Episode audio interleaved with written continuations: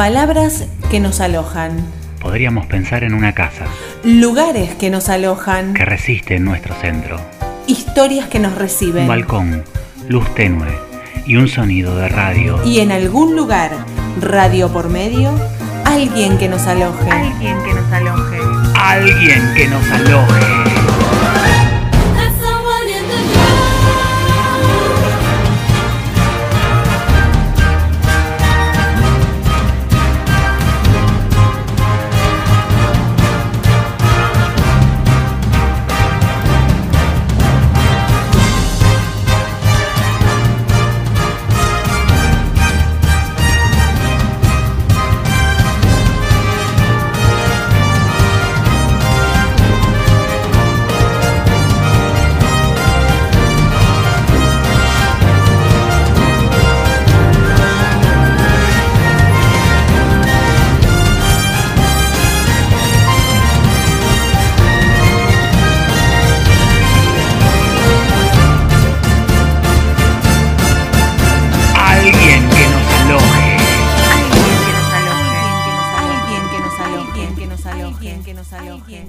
Estamos otra vez en aeropuertos. Esto es Alguien que nos aloje, maletas de viaje. Roma.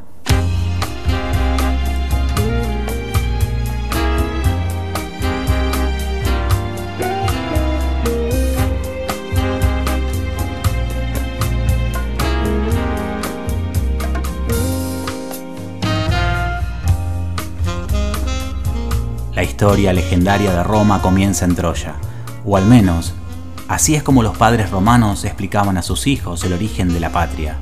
Y es así como inician sus historias romanas, Tito Livio y Dionisio de Jalincarnaso, tomando como referencia la leyenda. Junto al poeta Virgilio, ambos autores constituyen las principales fuentes para conocer el nacimiento de la ciudad, que ellos describen más o menos de este modo.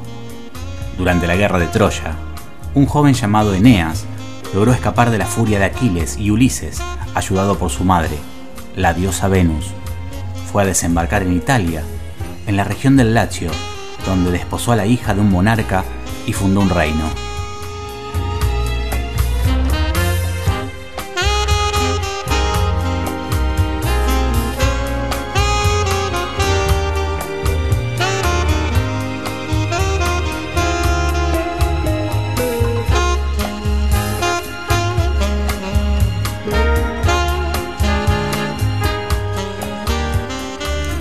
Ocho generaciones más tarde, una de las descendientes de Eneas, Rea Silvia, mantuvo una furtiva relación amorosa con el dios Marte. De aquel encuentro nacieron dos gemelos, Rómulo y Remo. El tío de Rea Silvia, el rey Amulio, se encolerizó al oír la noticia. No quería que nadie amenazara el trono de Alba Longa, que había usurpado.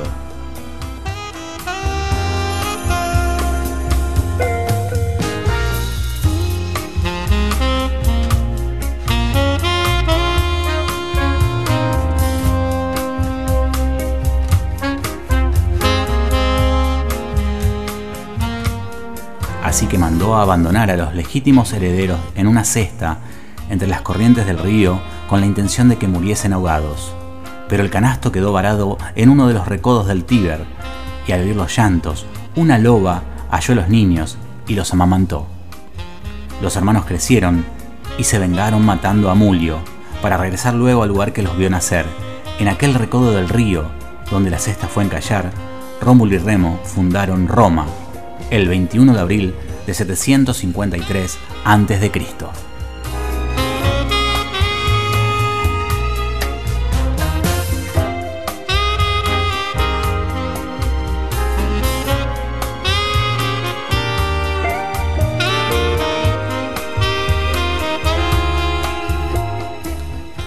¿Por qué Roma prosperó? Porque pudo no haberlo hecho. Pudo desaparecer a consecuencia de enfrentamientos entre los pueblos. Pero no fue así. La arqueología no puede proporcionar demasiados detalles sobre cómo se organizaban socialmente los primeros romanos. Según la tradición, la ciudad fue dividida en tres tribus, la latina, la sabina y la etrusca. A cada tribu correspondían 10 curias o barrios, y cada una de estas curias la formaba un grupo de 10 clanes o gentes. Cada gens estaba identificada con un antepasado común. Varias familias formaban una misma gens y a la cabeza de cada familia estaba el paterfamilias o jefe de la casa. Llegamos así a la base de la sociedad romana, que no era el individuo, sino la familia, y por extensión, su jefe.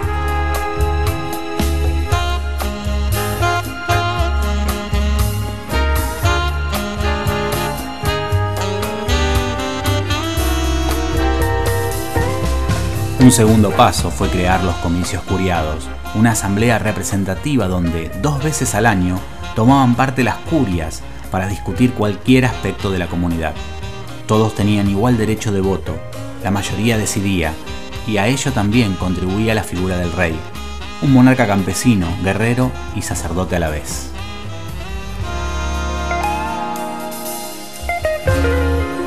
Esto un café, por favor. Mientras esperamos al mozo, qué lindo sería escuchar a Mina Mazzini.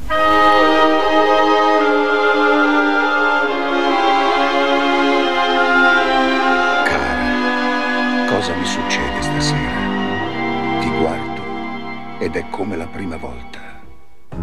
Che cosa sei? Che cosa sei?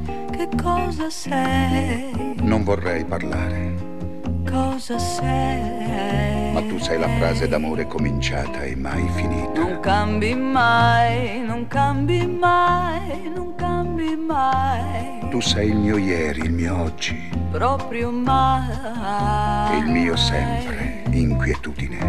Adesso ormai ci puoi provare. Chiamami tormento, dai, già che ci sei. Tu sei come il vento che porta i violini e le rose. Caramelle, non ne voglio più. Certe volte non ti capisco. Le rose e i violini, questa sera raccontali un'altra. Violini e rose li posso sentire. Quando la cosa mi va, se mi va, quando è il momento e dopo si vedrà. Una parola ancora. Parole, parole, parole. Ascoltami, Parole, parole.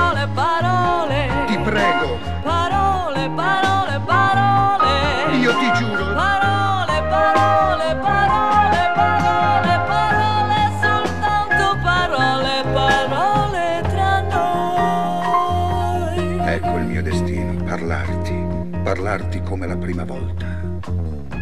Che cosa sei? Che cosa sei? Che cosa sei? No, non dire nulla. C'è la notte che parla, Cosa sei? la romantica notte. Non cambi mai, non cambi mai, non cambi mai, Tu sei il mio sogno proibito, proprio mai. è vero, speranza. Nessuno più ti può fermare. Chiamami passione, dai, hai visto mai. Si spegne nei tuoi occhi la luna e si accendono i grilli. Caramelle, non ne voglio più. Se tu non ci fossi, bisognerebbe inventarti. La luna ed i grilli normalmente mi tengono sveglia, mentre io voglio dormire, sognare l'uomo che a volte c'è quando c'è, che parla meno, ma può piacere a me. Una parola ancora. Parole, parole, parole. Ascoltami, Parole, parole, parole. ti prego. Parole, parole.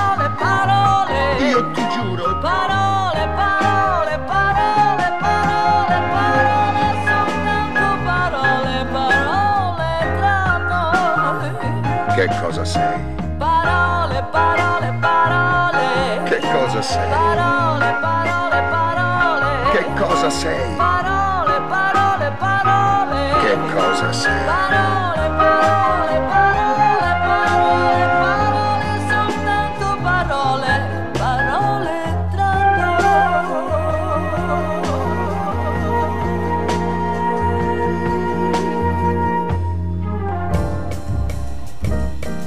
Esto es alguien que nos aloje,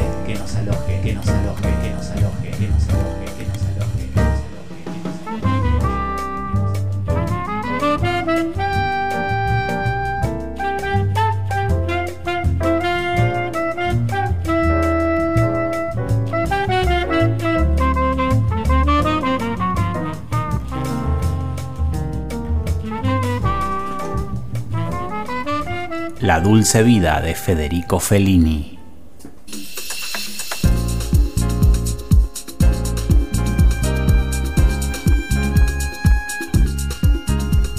En el 2020 cumpliría 100 años. Hijo mayor de tres hermanos, de un matrimonio de clase acomodada. Ida, romana e inteligentemente religiosa, y Urbano, un representante comercial, oriundo de Gambelota. Federico tuvo una niñez sin privaciones, pero creció como se crecía entonces, bajo el dominio indiscutible de reglas opresivas, la tutela de la iglesia, del fascismo, de los padres venerados como a dos monumentos.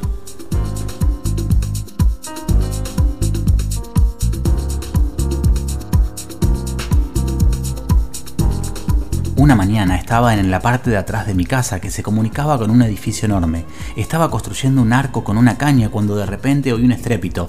Era la estruendosa y metálica caída de la cortina del teatro que yo nunca había visto y que se estaba levantando. Apareció, al final, una negra e inmensa abertura. Había un hombre, una mujer, un diálogo. Estaban ensayando el gran guiñol, la compañía de Belestran Sainati, ayudado por el hombre. Entré en aquel antro oscuro era el teatro. Días después, sus padres lo llevarían a ver el espectáculo y según su madre, durante el tiempo que duró la obra, Federico no se inmutó.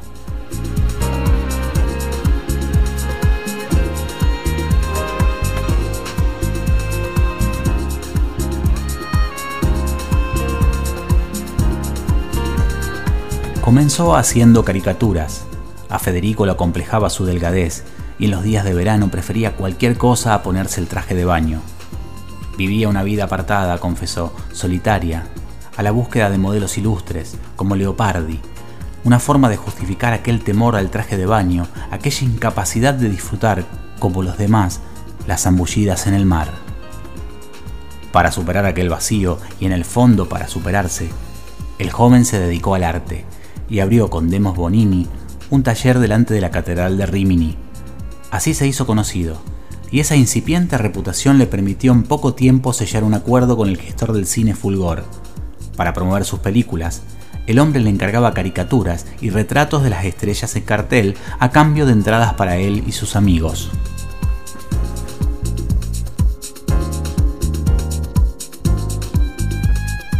En 1937, tras terminar el colegio, Federico le dijo a sus padres, me voy a Roma, la ciudad me está llamando.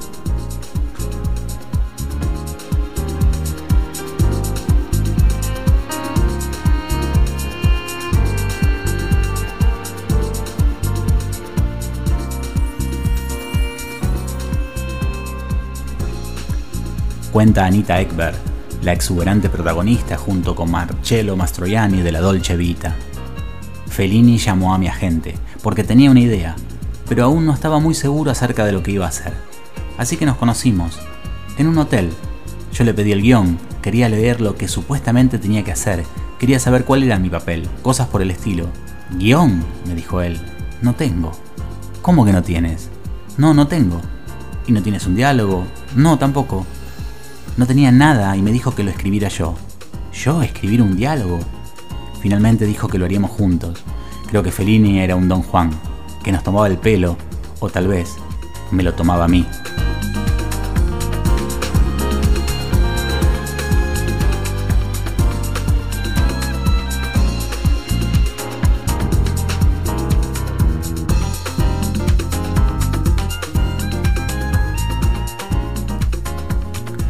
Si rodabas con Fellini no podías interferir.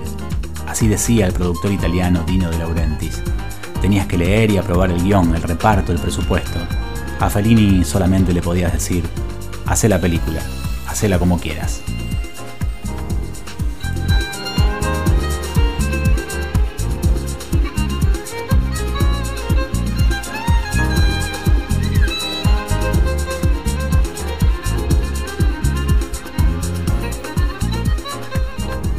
Contaba Marcello Mastroianni.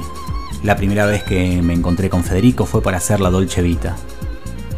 Así me dijo, me dice, oh mi querido Marcelino, me alegro mucho de verte.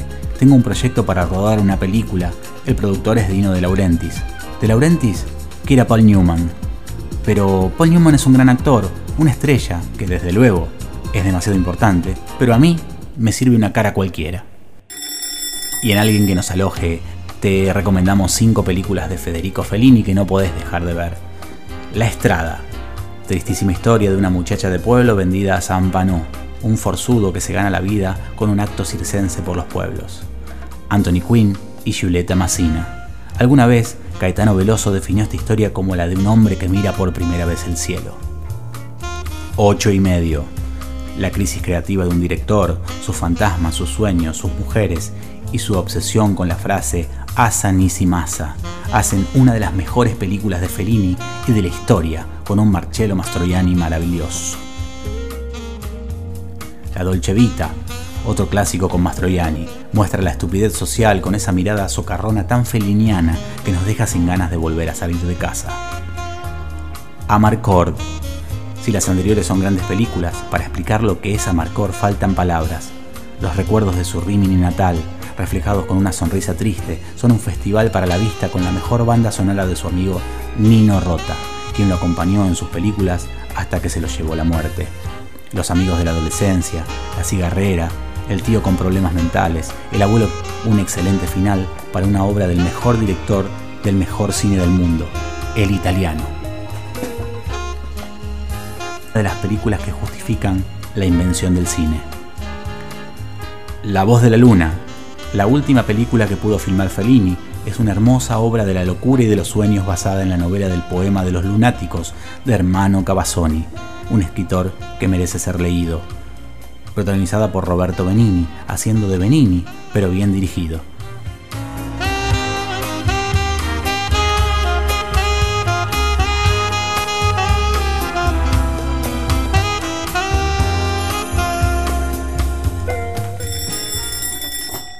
Toca el timbre Ryan Paris, que en realidad se llama Fabio Rascioli, y que nació en Roma, y que compuso la Dolce Vita.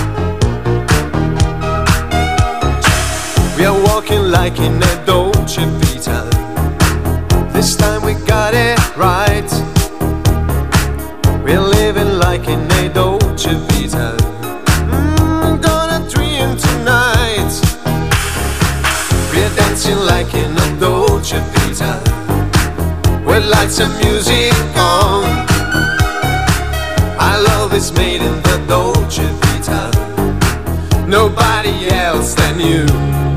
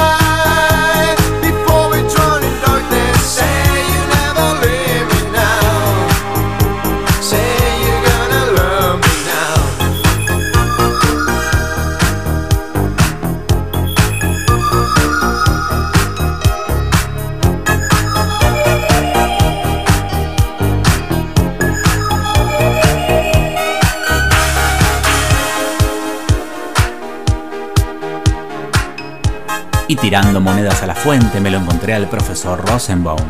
Le pregunté si había tomado nota sobre Roma. Por supuesto, me dijo. Estamos en Italia, una de las regiones más interesantes del mundo, tal vez más difícil de abordar. Y digo esto porque Italia tiene algo así como el 70% del patrimonio artístico de la humanidad. Eso nos obliga a detenernos mucho tiempo y a encararlo de distintos ángulos, desde su arte, su filosofía, su literatura, su cine, su pintura, tiene muchas facetas. Una forma que yo interpreto que se puede conocer un pueblo es a través de su literatura, o sea, la forma en que un bardo retrató a sus similares, su forma de pensar, su forma de hablar. Italia todo comenzó con el Dante. Y el Dante escribió la Divina Comedia. No escribió el Divino Drama, la comedia. Y con eso empezó todo en Italia. Y ese espíritu de comedia es lo que sentimos cuando estamos con ellos. Para mí caminar por Italia me siento como estar en casa. Siento que los italianos y los argentinos tenemos muchísimas similitudes. Napoleón dijo que caminar por Roma es pasar de lo más simple a lo sublime en 20 metros. Y eso es cierto.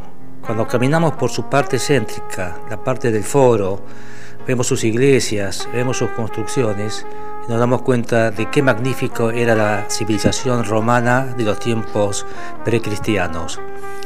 Estar en el Coliseo, ver esa construcción imponente, el ancho de sus paredes, las construcciones internas, nos lleva a una época donde la construcción había llegado a un nivel muy alto.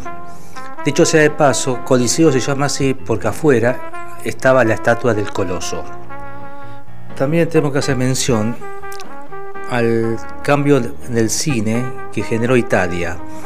Después de la Segunda Guerra Mundial, cuando el cine era básicamente americano y mostraba casas fabulosas californianas con coches muy amplios en la calle, e Italia estaba totalmente destruida, la gente no quería ver estas cosas, la gente quería ver sus historias, quería hablar de sus cosas. Entonces generaron un estilo nuevo de cine llamado neorealismo italiano.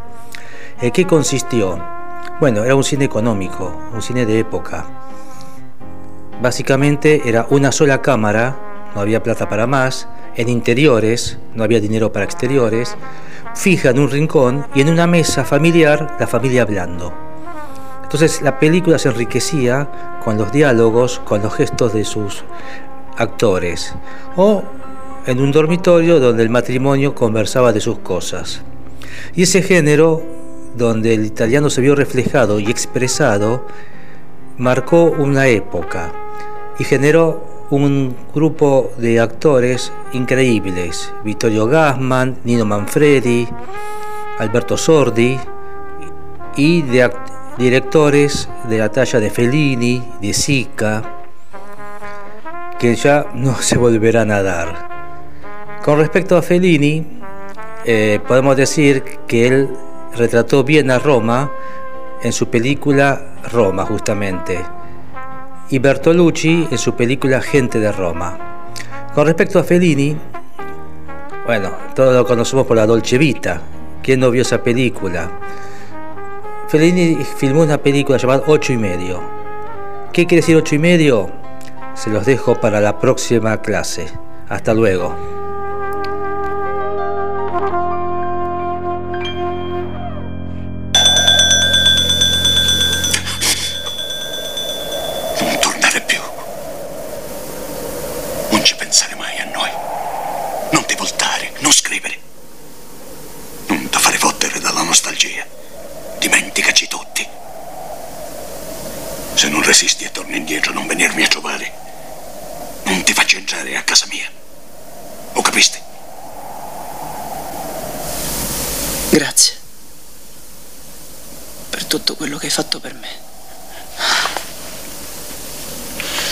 Qualunque cosa farai, amala. Come amavi la cabina del paradiso.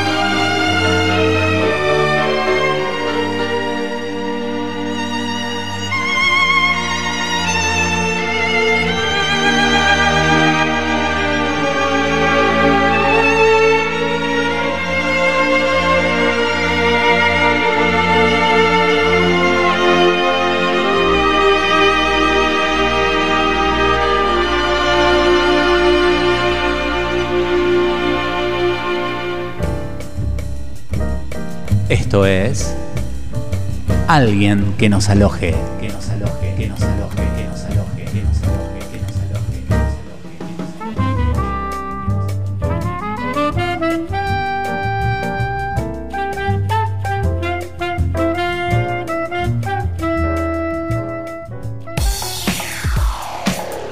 Despensa Digital es la gran tienda de novedades de la ciudad. Despensadigital.com.ar o en Rioja 971, Rosario. En la tienda de Lola, nos importa que te veas bien, nos importa lo que querés. Todas las semanas novedades y sorteos mensuales. Te esperamos para brindarte lo mejor junto a nuestro staff. Seguinos en Facebook, La Tienda de Lola, o en Corrientes 1289, Rosario.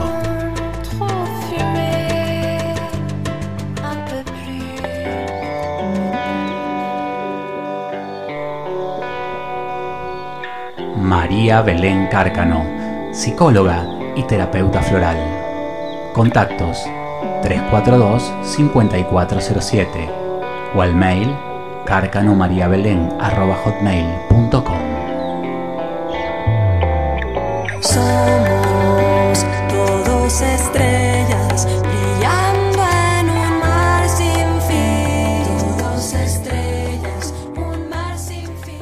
que nos aloje en las redes sociales. Pueden encontrarnos en Facebook, en Instagram, ahora también en Spotify y en iBox.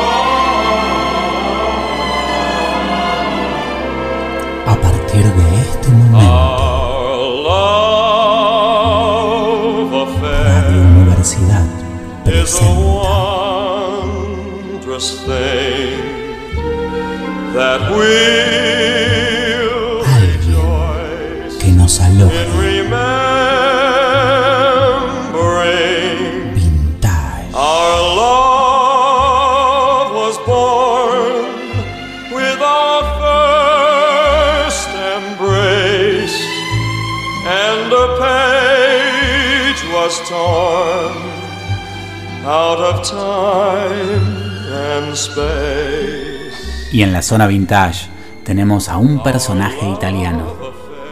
Le cantaba al tomate, a las papas, al martillo, al ladrillo. Tan superficial como profunda.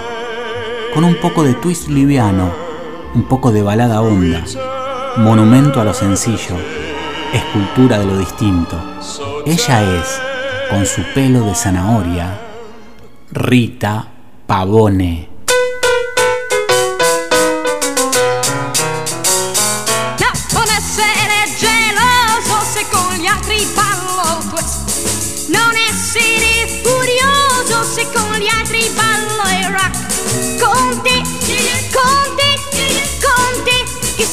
Passione. Io ballo, il ballo del mattone.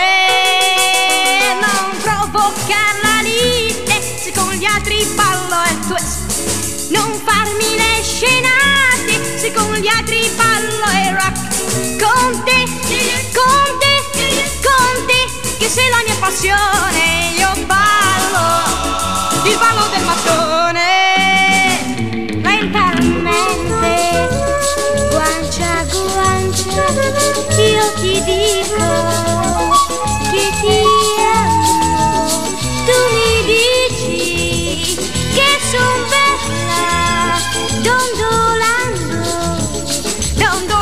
Stessa mattonella. No, non essere geloso con gli altri ballo a questo.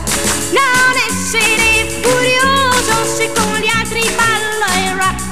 Con te, con te, con te, che sei la mia passione. Io ballo, il ballo del mattone.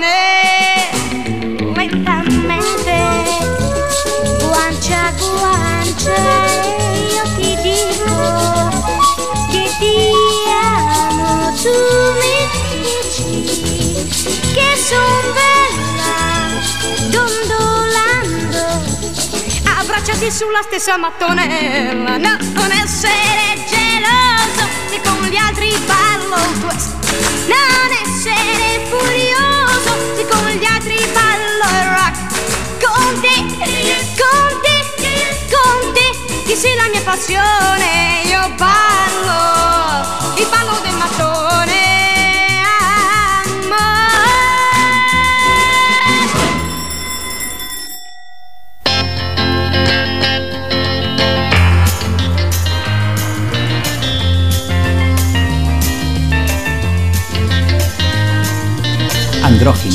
Rita Pavone fue la pionera del look ambiguo, de lo femenino revuelto y aunado con lo masculino, o mejor, de la inexistencia de géneros a la hora de vestir y calzar.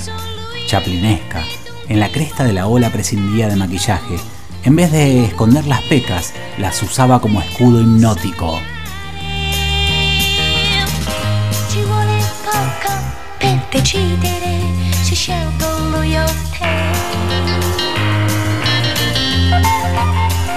De las artistas más vendedoras de la historia italiana, la record woman Rita Pavone, llamada como la santa que da y quita, nació en Turín el 23 de agosto de 1945, cuando terminaba la Segunda Guerra Mundial.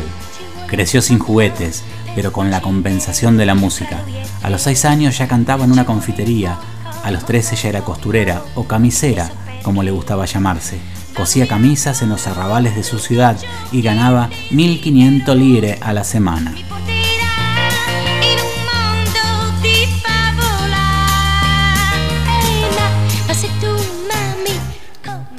Cuando cantaba en bares y concursos, la gente no me tomaba en serio. Yo no me desanimaba, porque presentía que un día iba a tener todo lo que hoy tengo. Coser y cantar, cantar y coser. Alternaba los dos verbos, pero soñaba con vivir de uno solo. Hasta que llegó a su vida un tal Teddy. decidere Teddy Reno, quien luego fue su marido, la descubrió en el festival que él mismo impulsaba, el Festival de los Desconocidos. Rita se había presentado con el único traje que tenía. Reno vio algo distinto, oro puro, dijo, y se convirtió en su manager.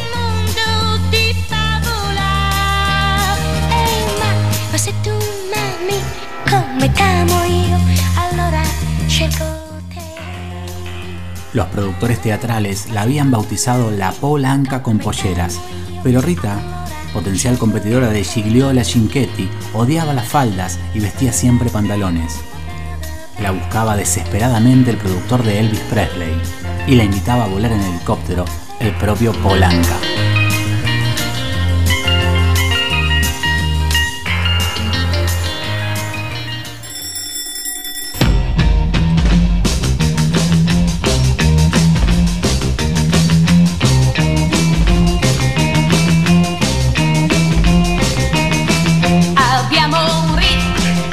A los pocos años del boom, llegó la recompensa económica para Rita Pavone, la oportunidad de comprar una mansión en Aritzia. Villa Pavone fue construida sobre una colina desde la que se divisaba la campiña romana. Un palacete con piscina, sala de juego, con cocinera, ama de llaves, chofer y mecánicos viviendo dentro. Don Giovanni Pavone, el padre de Rita, ex empleado de Fiat, no podía creer lo que vivía. Uno de los vecinos era Anthony Quinn.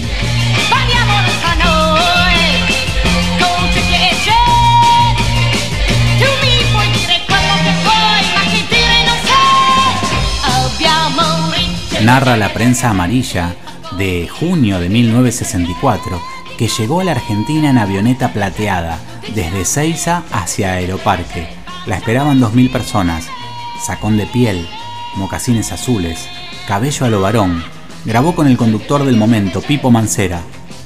Se dijo en ese momento, llegó un muchachito que es mujer, ídolo de la juventud nueva olera.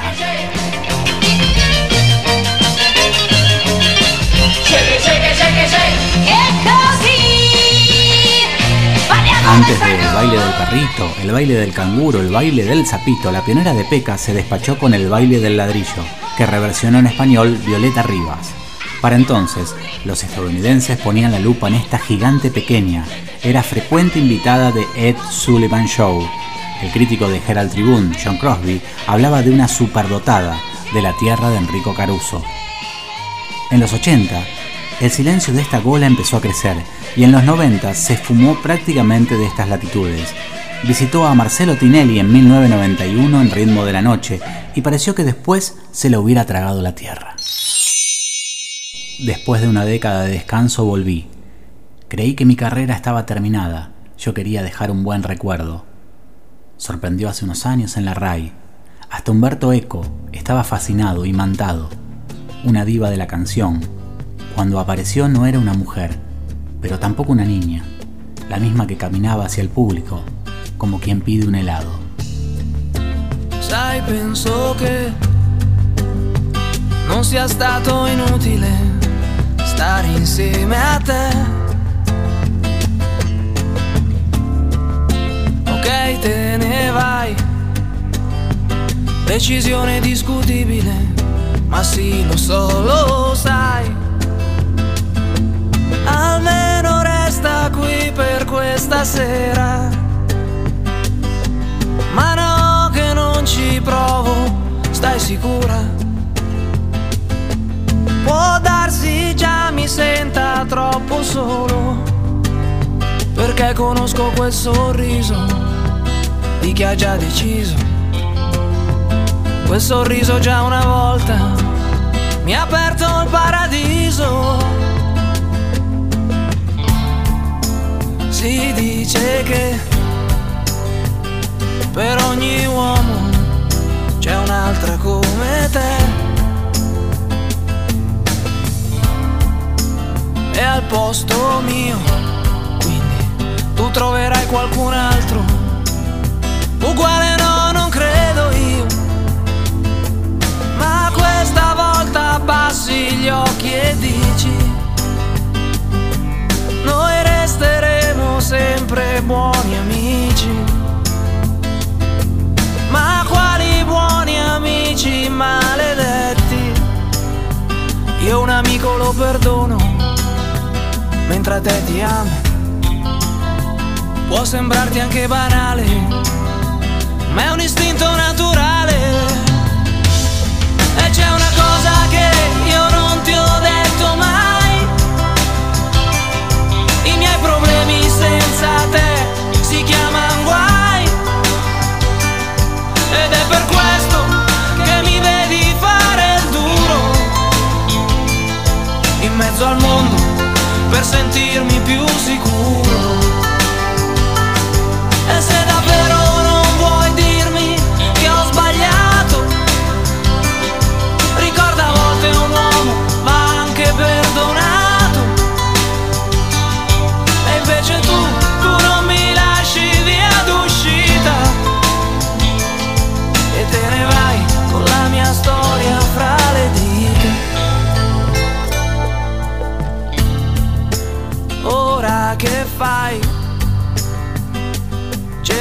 scusa, se vuoi andare vai. Tanto di me, non ti devi preoccupare, me la saprò cavare. Stasera scriverò una canzone per soffocare dentro un'esplosione. Pensare troppo alle parole, parlerò di quel sorriso di chi ha già deciso. Quel sorriso che una volta mi ha aperto il paradiso.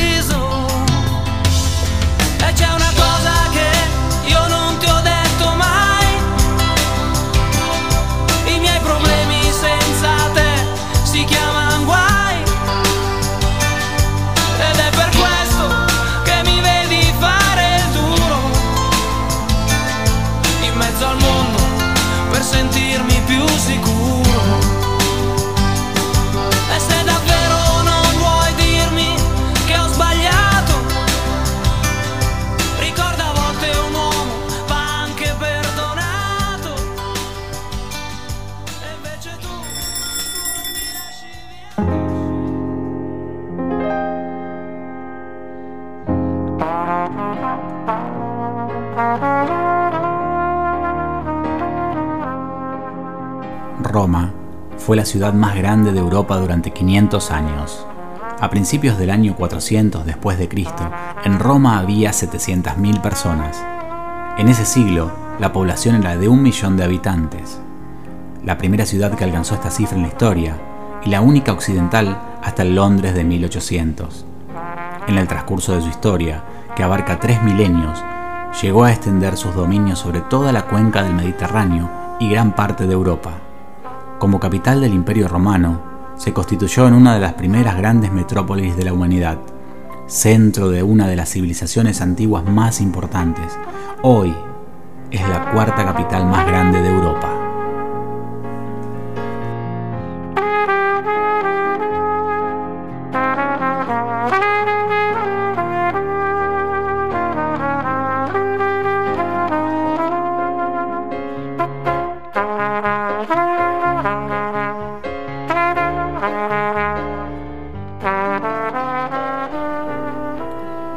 Oír replicar las campanas en Roma es algo bastante habitual.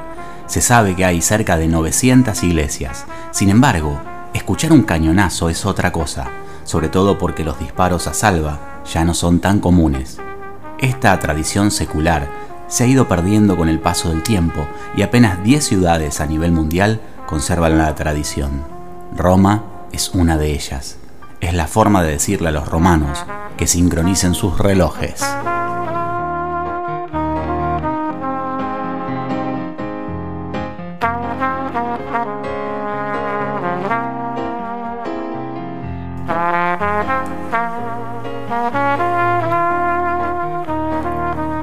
La Fontana de Trevi, la fuente más famosa del mundo. Es grande, pintoresca y la más importante de Roma.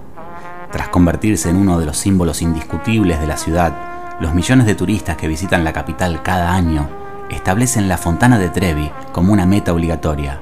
La fuente constituye la exposición del Aqua Vergine, el acueducto que Marco Vipsanio Agripa llevó a Roma en el año 19 a.C. para abastecer las termas. Una tradición romántica conocida en todo el mundo es el lanzamiento de la moneda, al cual nadie puede escapar. Igualmente romántica es la tradición del vaso, menos conocida que la primera. Antiguamente, cuando los muchachos debían partir a trabajar o al servicio militar, sus respectivas novias le hacían beber el agua de la fuente en un vaso nuevo y luego romperla a ellas mismas. Este acto fue para simbolizar un pacto de lealtad eterna.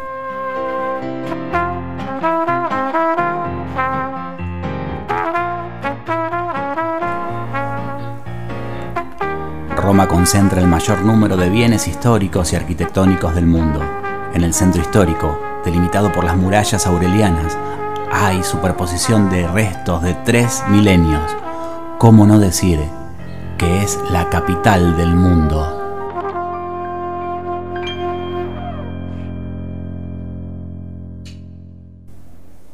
Woody Allen ambientó una de sus películas en la ciudad eterna, a Roma con amor, y de hecho no quedan dudas del romance del director con la capital italiana. La gran protagonista de la película no resulta ser ninguna de las historias cruzadas, ni ninguno de los actores, sino Roma en sí misma, alegre y soleada en toda su belleza, con sus rincones, conocidos, y algunos menos, que revelan su magnetismo. La película comienza con el ritmo de Domenico Madugno, el famoso Volare.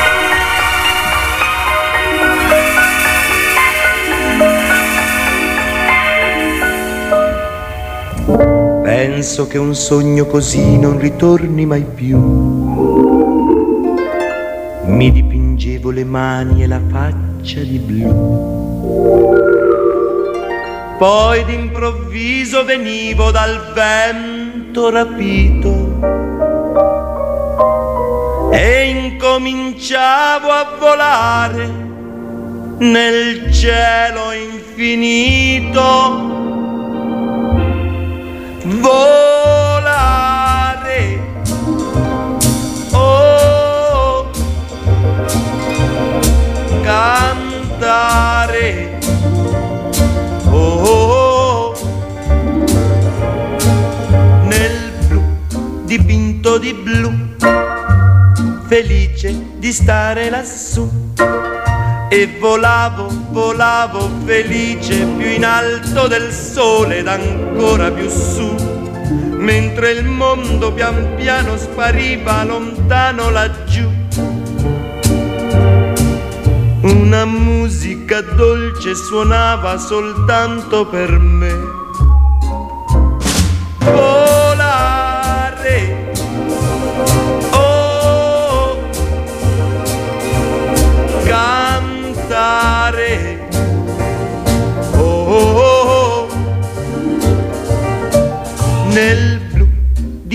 Dipinto di blu, felice di stare lassù. Ma tutti i sogni nell'alba svaniscono perché quando tramonta la luna li porta con sé. Ma io continuo a sognare negli occhi tuoi belli, che sono blu come un cielo trapunto di stelle. Volare, oh,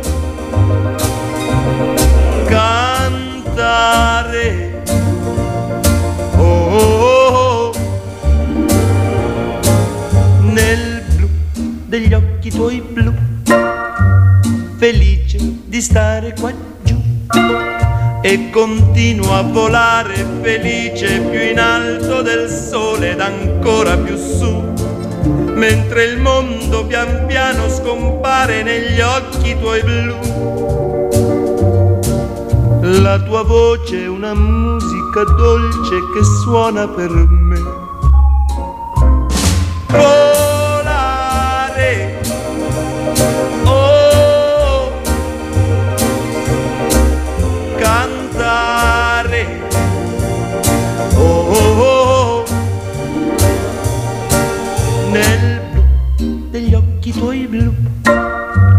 felice di stare qua giù, nel blu degli occhi tuoi blu, felice di stare qua giù. Cuando pensamos en Roma, pensamos en el Coliseo, porque eso nos enseñaron los libros de historia, y nosotros, turistas desprevenidos, vamos a visitarlo, a dejarnos deslumbrar por el colosal Coliseo. Pensamos, en medio de la selfie, que tal vez estemos parados en el lugar exacto en el que un león devoró a un hombre en medio de la ovación. Cuando pensamos en Roma, pensamos en la Fontana di Trevi, en Anita Ekberg y su baño memorable, y en la grande bellezza.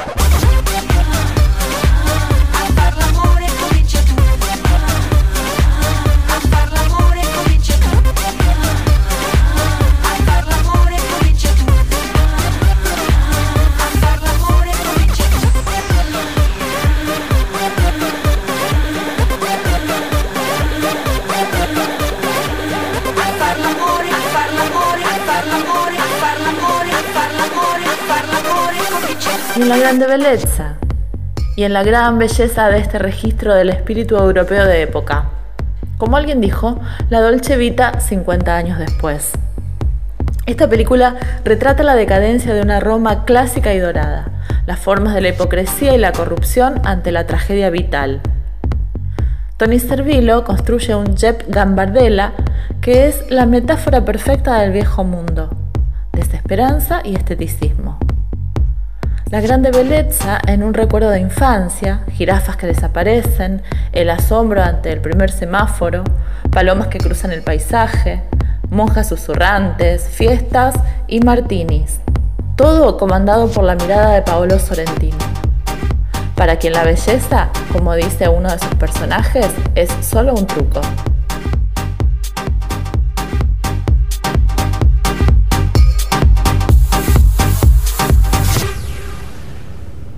Tiramos una moneda a la fontana di Trevi.